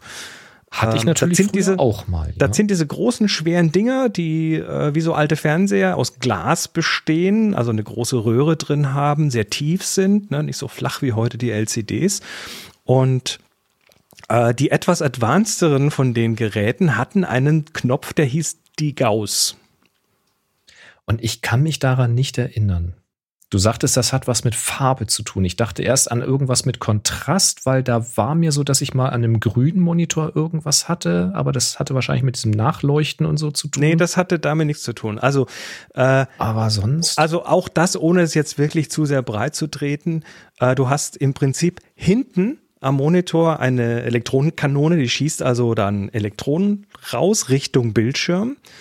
Ähm, und zwar wird Richtung unser Gesicht. Hallo. Richtung dein Gesicht, genau. Ja. Und zwar von hinten auf eine ist, ist dieser Bildschirm mit so einer Phosphorschicht beschichtet und wo diese Elektronen draufkommen, leuchtet's. Da macht das Ding einen Punkt.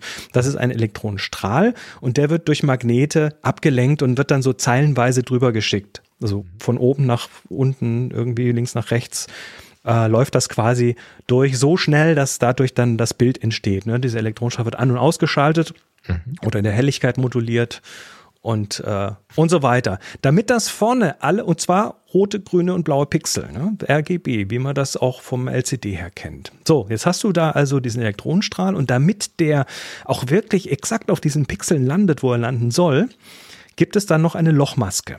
Das heißt, direkt hinter der Glasscheibe und hinter der Phosphorschicht ist eine Maske. Das ist wie eine große Platte, eine dünne Platte mit ganz vielen Löchern drin. Unsere Pixel quasi. Das sind die Pixel.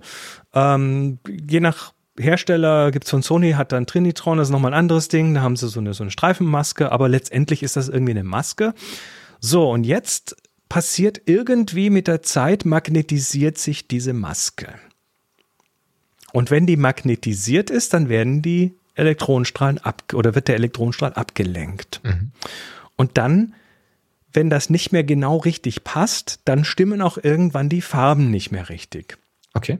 Ich habe mal bei meinen Eltern den Fernseher als Kind äh, kaputt gemacht, weil ich mit einem Magnet oh, guck mal, das, das macht Sieht lustige so Sachen, wenn aus. du mit dem Magnet vorne irgendwie was tust. Und mhm. dann hat sich tatsächlich diese Maske magnetisiert und dann waren da irgendwie links unten war plötzlich so ein grüner Farbpunkt, äh, ein grüner Farbfleck. Das hat dann der, ich glaube, das hat dann der Fernsehmechaniker, der kam dann, der Elektriker da und hat dann irgendwie so ein Gerät dran gehalten. Jedenfalls die Computermonitore, die, die etwas besseren, hatten das eingebaut, dieses Degaussing. Mhm. Das heißt, äh, du hattest dann eine, ja, vorne quasi um diese Maske rum eine Spule, also irgendwelche Drähte um den Monitor drum und da wurde dann so ein Impuls losgeschickt und dieser Impuls, der hat das dann innerhalb von einer Zehntelsekunde hat er da irgendwie diesen Magnetismus wieder rausgenommen. Degaussing, also Ent, Entgaussen mhm. quasi.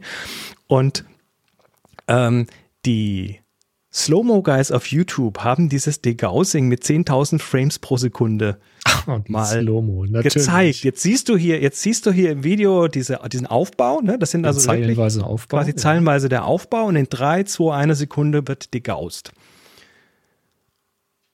Und dann Oh, wird, wird dieser schön Elektronenstrahl Strahl. plötzlich, plötzlich diagonal wild in der Gegend rum äh, abgelenkt. Und das sieht so geil aus. Das ist schon sehr abgefahren, ja. Das, das wird so psychedelisch, ne? was, diese, was diese Geschichte macht. Das, Ja, was wir da sehen, das ist jetzt ein YouTube-Short, also das ist gerade eine Minute lang höchstens. Ja, genau, besoffener Strahl, sagt David, richtig. Mhm, Das sieht wirklich sehr Ähm, abgefahren, sieht wie eine Lasershow aus, tatsächlich. Ja. Ja, völlig abgefahren. Und äh, das ist, wenn man das, wenn man da drauf drückt, dann macht der Monitor so ding. Da hörst du ein kurzen komisches Geräusch von dieser Magnetisierung da oder Entmagnetisierung. Und das ist, dann zappelt das Bild kurz und das ist nach einer Zehntelsekunde ist das rum. Also was wir da sehen, ist auch wirklich irgendwie eine Zehntelsekunde, was hier halt mit 10.000 Frames pro Sekunde kann mich daran wird. nicht erinnern. Ich bin mir relativ sicher, ähm, dass wir in der Firma Monitore hatten, die das konnten und wahrscheinlich habe ich da auch mal drauf gedrückt, aber ich habe da keine Erinnerung mehr dran. Krass. Ja, und gerade wenn du fotografierst, Fotos bearbeiten willst, hat man ja damals auch schon auf Röhrenmonitoren gemacht. Ja, Ne? Dann, dann waren die Farben natürlich wichtig und wenn die sich irgendwie komisch verhalten haben, dann Hm. musstest du eben genau dieses tun.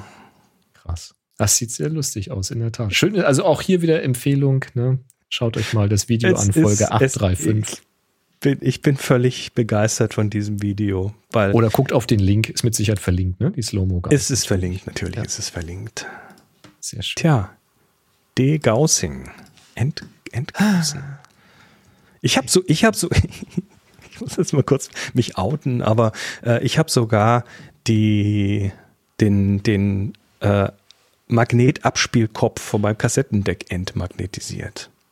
Ich hatte ein Gerät dafür. Okay. Ja, weil das sich auch mit der Zeit magnetisiert und dann klingt's nicht mehr so gut und dann. Hast so du das, viel Nerd bin ich. dann hast du das an den Monitor gehalten, hast den Degaus-Knopf gedrückt Nee, ich hatte eine, Ent, eine, eine Ent, Entmagnetisierdrossel, hieß das Ding. ah, Es war so ein Gerät, das sah aus wie so, so ein bisschen wie so vom, vom Griff von einer elektrischen Zahnbürste und Ist hatte dann- dann vorne so ein, so, ein- so, ein, so ein Teil, was dann mit so einem, äh, mhm. mit so einem weichen Gummi ummantelt war, damit es nichts macht und das hielt man dann so unten den, unter den Magnetkopf. ist denn wegen Tierschutz verboten worden. Die Entmagnetisierungsdrossel. Und Fink und Star, genau. Ja. So, wir haben noch ein paar Fragen übrig. Eine haben wir auf jeden Fall. Und zwar hat der Tim gefragt, ich fotografiere meine Bilder im RAW-Format. Diese möchte ich im Urlaub ähm, schon ein Teil der Bilder mit Lightroom Mobile am iPad bearbeiten. Kann ich die Einstellungen, die ich an den Bildern vorgenommen habe, exportieren und in Lightroom Classic am PC wieder importieren? Was ich bisher als möglich gefund Möglichkeit gefunden habe, ist Dateien als DNG exportieren. Danach habe ich sowohl das RAW der Kamera und die DNG. Hier könnte ich natürlich die Einstellung des DNG auf das RAW kopieren. Zu aufwendig und beides behalten ist dann unsinnig. Oder ich lasse die Bilder über die Cloud synchronisieren. Hier weiß ich aber noch nicht, wie ich die Einstellungen von Lightroom Mobile mit meiner Ordnerstruktur auf der Festplatte, Lightroom Classic, synchronisiere. Hat jemand einen Tipp für mich? Den Weg über die Cloud würde ich mir gerne sparen, da ich nur in Anführungszeichen die 20 Gigabyte nutze. Da hatte ich dann schon die Idee, da brannte aber schon äh, so ein bisschen Frage und Diskussion los, welche Möglichkeiten es gibt. Und er hat dann nochmal nachgelegt, damit wir mal einen Eindruck haben von dem Volumen, um das es geht.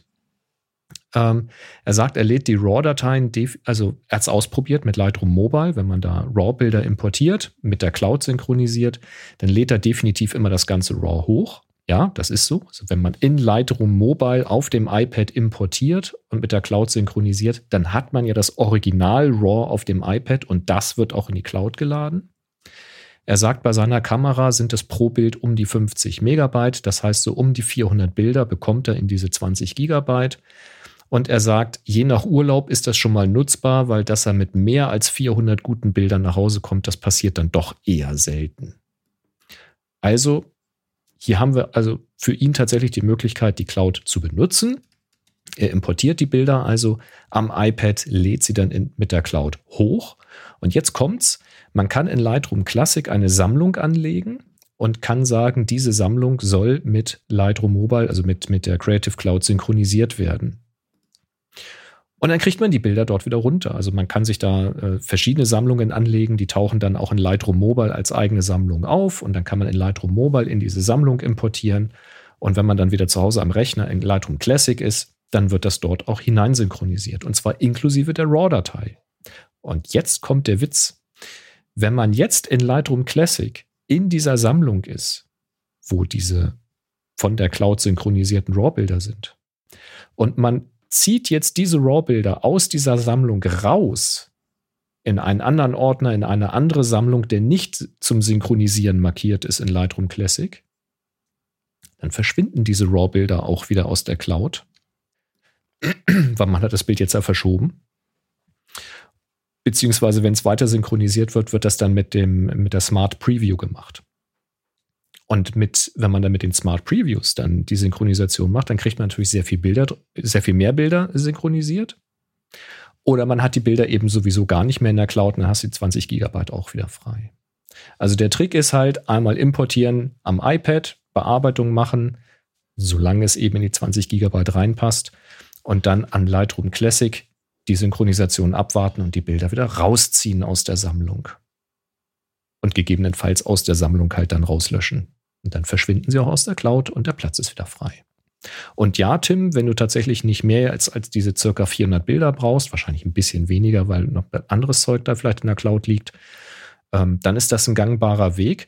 Ansonsten weiß ich es nicht, weil da habe ich keine Erfahrungen damit. Es gibt ja jetzt die Erweiterung, dass man die Bilder auch nicht in der Cloud bearbeitet, sondern lokal auf dem Device bearbeitet. Ähm, also auch in Lightroom Mobile hättest du ja die Möglichkeit, die Bilder direkt aus dem Dateienverzeichnis zu bearbeiten von dem iPad. Ähm, wie das dann aber zu Hause funktioniert, wahrscheinlich müsstest du dann die Bilder vom, vom iPad auf den Mac kopieren, halt über Wege wie Kabel anschließen oder AirDrop oder was auch immer. Ähm, und dann neu importieren bei Lightroom Classic. Das wird wahrscheinlich auch irgendwie funktionieren, aber da habe ich keinerlei Erfahrung, weil ich den Workflow einfach nicht habe. Kann ich auch nichts so sagen. Mhm. Äh, wir haben noch zwei weitere äh, Fragen. Das, äh, wir, die sind über happyshooting.de slash hi gekommen. Das eine ist von Horst.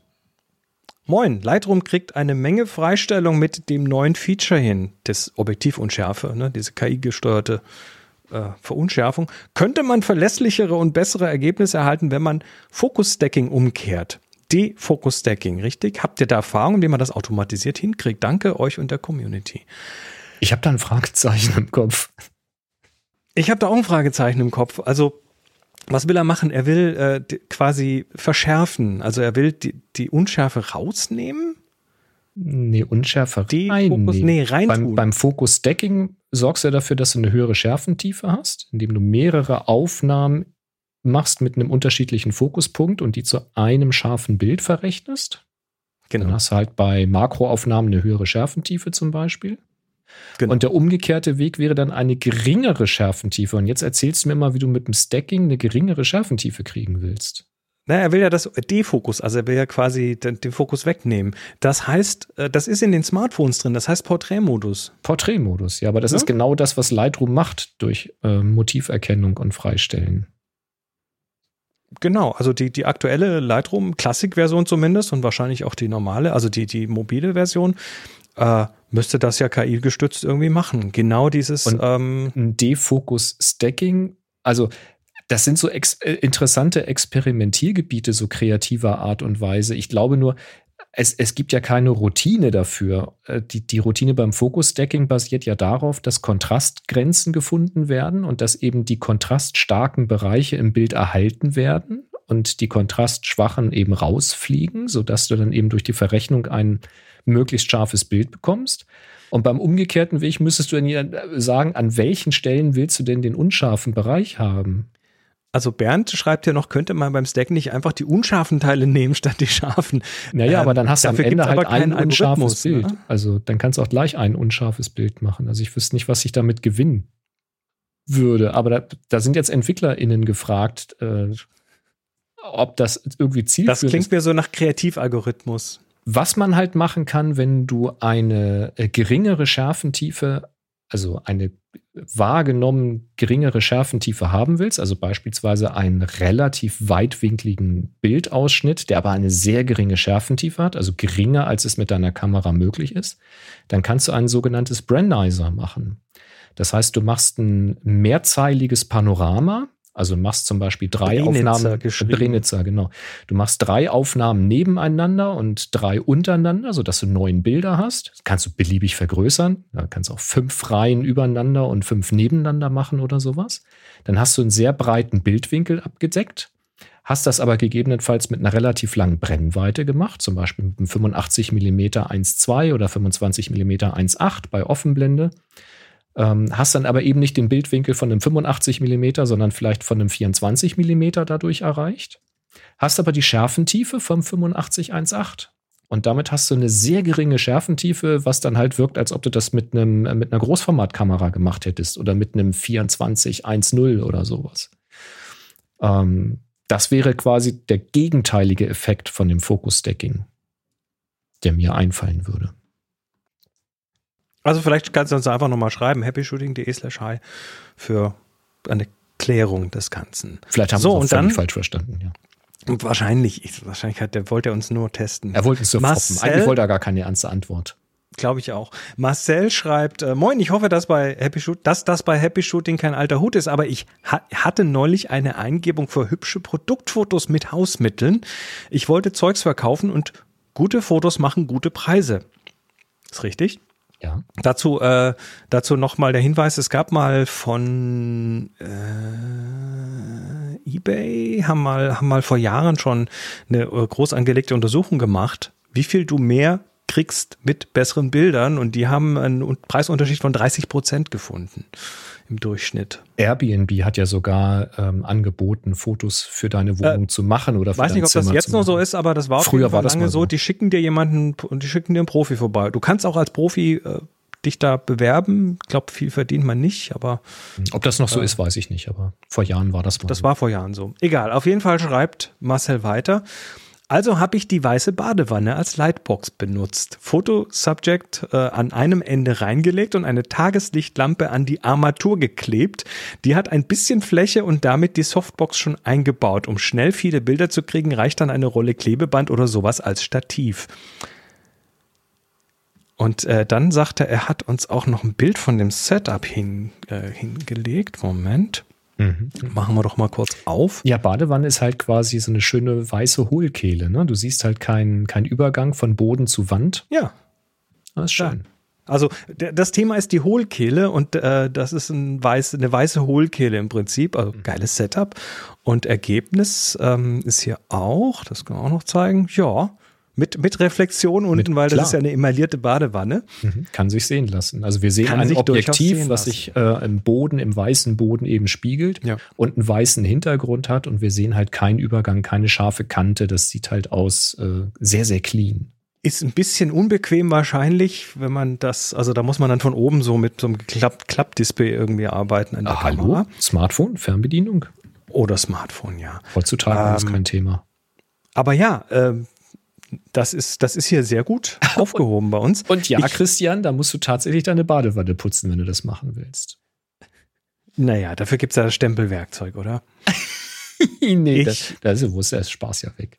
Ich habe, ähm, ich habe auch schon, wir, wir haben hier, du kennst das bei uns im Wohnzimmer, diese, diese weißen Schalenstühle, ne, so, so mhm. gebogenes Holz mit weiß lackiert. Und die haben da auch so eine Hohlkehle, die kann man super für so kleinere Produktsachen verwenden.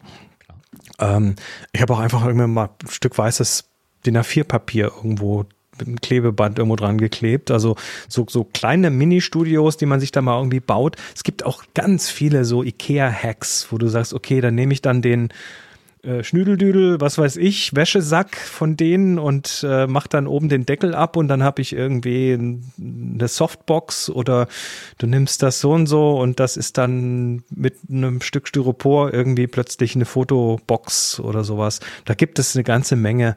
Kann man einfach mal online gucken, Ikea Foto Hacks, da findet äh, sich gibt's diverse Sachen. Also ich habe das auch gerne mit einer großen weißen Pappe gemacht, dass ich noch ein bisschen mehr Produktfotos gemacht habe. Ja, letztendlich ist es wichtig, dass es ist nur, genau, es ist nur wichtig, dass das, das, Motiv abgedeckt ist ringsrum Und wenn am Bildrand noch irgendwas am, an der weißen Pappe vorbeiguckt, das ist egal, weil das lässt sich in der Bildbearbeitung ganz easy einfach erweitern. Nur das Objekt sollte schön abgedeckt sein. Hm. Ja, Badewanne ist eine schöne Idee. Genau. Äh, Christian gibt dir noch einen Tipp. Hab seit einigen Jahren das Buch Low Budget Shooting rumliegen. Das hm. hat einige dieser Hacks und Bastelanleitungen drin. Ja. Also vielen Dank für die, ähm, für die ganzen Fragen und Inputs. Das war heute echt cool, dass da mal so richtig viel kam. Mhm. Ähm, wie gesagt, wen es interessiert, happyshooting.de slash hi, da könnt ihr sowas reinwerfen und dann gucken wir, was wir in der Sendung draus machen. Sehr schön. Ja. Damit sind wir. Dann wählen wir jetzt durch. Am Ende der Sendung angelangt, wenn da nicht noch ein One More Thing wäre. Ähm, das mit dem Web. Ja. Das hat jemand äh, ja quasi fast wörtlich genommen und zwar ein ähm, Spiderweb. Ein da war ein Pärchen unterwegs ja. in Neuseeland und die haben dann in ihrer Sony A7 IV oben im Sucher eine Spinne gefunden. Oh. Diese Spinne. Aber innen wissen, drin oder was? Hier. Das ist ein, oh, ein bewegtes ein, Bild ein bewegtes dazu. Bild, ja. Also, ähm, sie wissen nicht genau, wie das passiert ist, aber sie vermuten, dass da möglicherweise die Spinne, ne, die saß vielleicht irgendwo in der Fototasche, hat sich ins Objektiv hinten reingesetzt und dann machst du das ran und die Kamera ist halt innen so aufgebaut, dass dann möglicherweise da einfach so eine kleine Spinne irgendwie rumkrabbeln also kann. Also wenn es eine Spiegelreflex ist, ist es easy, da hinzukommen, ne? ist es das wirklich? Ja. Ist es das wirklich, wenn du da oben einen ordentlichen, ein ordentliches Prisma hast? Dann das ist sind doch ja überall Schlitze. Was meinst du, wo so eine winzige Spinne durchkommt? Na, jedenfalls hat die da in ihr Netz gesponnen. Ähm, auf den Bildern war nichts zu sehen, ist ja eine spiegellose Kamera. Da ist der, der Sucher quasi ah, okay, kein optisch Spiegel. entkoppelt, mhm. kein Spiegel. Ähm, mhm. Und die haben dann versucht, vor Ort, also schildern die da, haben dann vor Ort versucht, das irgendwie einen Händler zu finden, der das irgendwie aufmachen kann, konnte niemand. Und irgendwann war dann die Spinne auch weg, die ist dann verschwunden. Ja, sie fragen sich, ob die jetzt irgendwo in einem anderen Teil der Kamera sitzt oder. Ausrüstung direkt verkaufen. Wobei. Mit kleinen ähm, Fehlern. Für Tierliebhaber rasselt ein bisschen beim Schütteln. Ähm, ich weiß es nicht, aber das, also die Spinne war irgendwann weg und das war dann auch, also nicht spurlos, weil das Netz hat sie übrig gelassen. Also beim Komponieren durch den Sucher haben sie das Netz war. Auch. Ich fand die Geschichte sehr. Ist Neuseeland äh, oder was? Äh, die waren in Neuseeland, ja. Ist, da ist das so wahrscheinlich irgend so ein hochgiftiges Viech oder sowas. Nein, in Neuseeland, äh, nein, nein, nein, nein. Oder das ist das Australien, nur in Australien? Das ist Australien äh, sind die Dinge, die dich umbringen. In Neuseeland kann dich nichts umbringen. Da ah, sind ah, okay. alles nur harmlos. Sind alle nur harmlos dort. Ja, das ist ja gut. Dann kann man ja auf Schmusekurs gehen mit dem Tierchen. Dann mit, mit der kleinen Spinne, genau. Hauptsache, es ist ähm, keine, die man schon aus Australien mitgebracht hat, weil dann ist ja eine kurze Berührung, was direkt explodiert man dann. Wenn man Australien kommt, ist man gleich Indonesien, nicht wahr? So sieht das nämlich aus. Ähm, damit wünschen wir euch einen schönen Abend oder wann ihr immer das auch hört und wir sind nächste Woche wieder da. Bis dann. 3, 2, 1. Happy Shooting. Happy Shooting.